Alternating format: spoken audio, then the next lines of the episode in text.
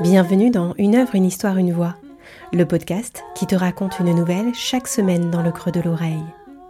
Une nouvelle inspirée d'une de mes œuvres, dans laquelle je est toujours une femme.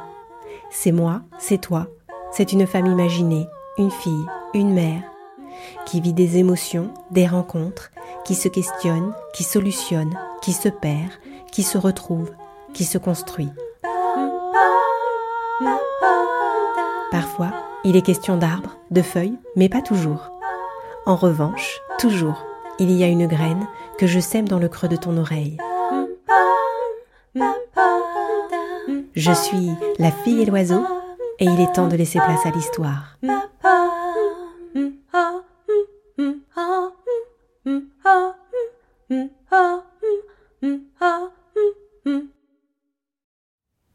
L'instant d'encore après. Ce n'était pas sur le moment, ni même avant. Ce n'était pas non plus juste après. Non. C'était l'instant d'encore après. C'est là que je l'ai senti. Ce trou immense en moi, ce vide, comme dépossédé de quelque chose d'important, de quelque chose de vital. Sur le moment, c'était plutôt de la confusion, de la concentration, de l'excitation. Attrapez-le, attrapez-le, venez le chercher. Je ne suis même pas certaine d'avoir entendu tout ça. Ce que je sais, c'est qu'en un instant, cette petite chose que je portais en moi était sur moi. Une petite chose rose, potelée, au geste mal assuré mais à la voix bien réveillée. À ce moment-là, je crois qu'il n'y avait plus rien d'autre autour de moi, la lumière au centre et le reste bien obscur. Et ça n'avait aucune importance.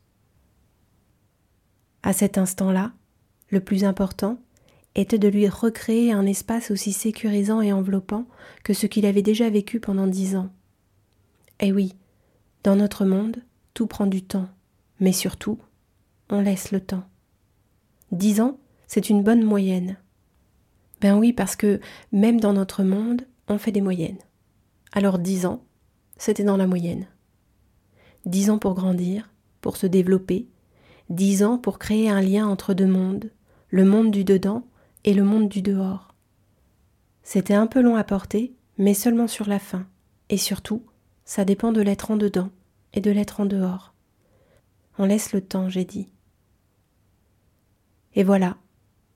Sur l'instant, c'était fait. Et l'instant d'après, c'était donc le cocon, l'enveloppement, le creux du cou, les tout petits gestes, le tout petit souffle et le grand cœur déjà présent. Et alors après, encore après? Oui, pardon, je me disperse. C'est tout moi, ça. De parler de quelque chose pour partir sur autre chose, parfois en perdant le fil ou en en reprenant un autre. Peut-être parce que parfois, ce que je veux dire, c'est pas si facile à dire. Il y a eu l'instant, puis l'après, puis une fois passé l'instant d'après, il y a eu l'instant d'encore après. On m'avait dit de le poser dans un petit espace.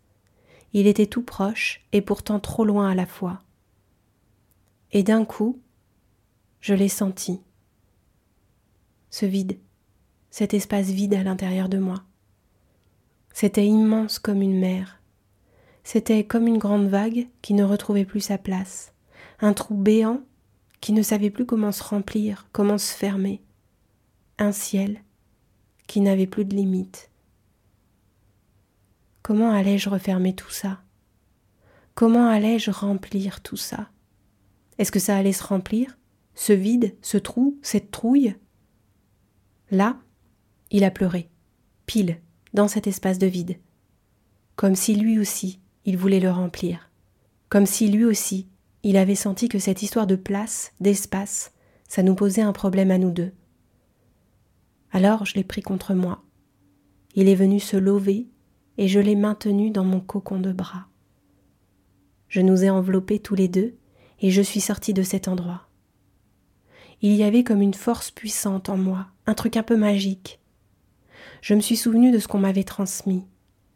Ce n'est pas comme si on m'avait dit quelque chose de particulier, avec des mots posés, un protocole précis. Non.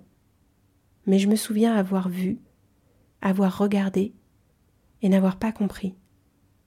Jusqu'à cet instant. Un pied devant l'autre, enlacés l'un contre l'autre, j'avance. Et je le vois, l'endroit. On y voit le ciel, on y voit les feuilles, on y voit les branches, on y voit les troncs. C'est l'endroit parfait. Je rassemble tout ce que je trouve pour nous faire un nid douillet, et je m'allonge, les bras toujours serrés autour de cette petite chose contre moi, les mains qui apaisent, qui passent doucement sur son dos. Je sens battre son cœur apaisé. Je regarde devant moi. Il y a un espace large de ciel, un bleu doux, enveloppé de feuillages, de branches. Mes yeux se ferment pour mieux sentir, pour mieux percevoir mon espace vide à l'intérieur. Ce trou immense. Je comprends qu'il ne va pas se refermer si facilement. Je comprends que ça va prendre du temps. Je comprends que, même si ce n'est qu'en dedans, ça ne sera jamais plus comme avant.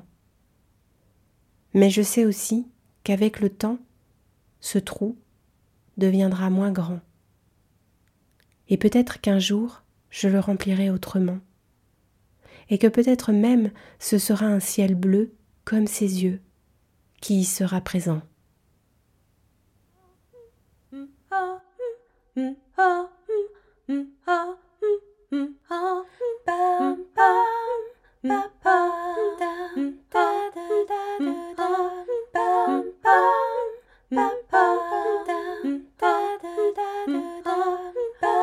Merci d'avoir écouté cette histoire.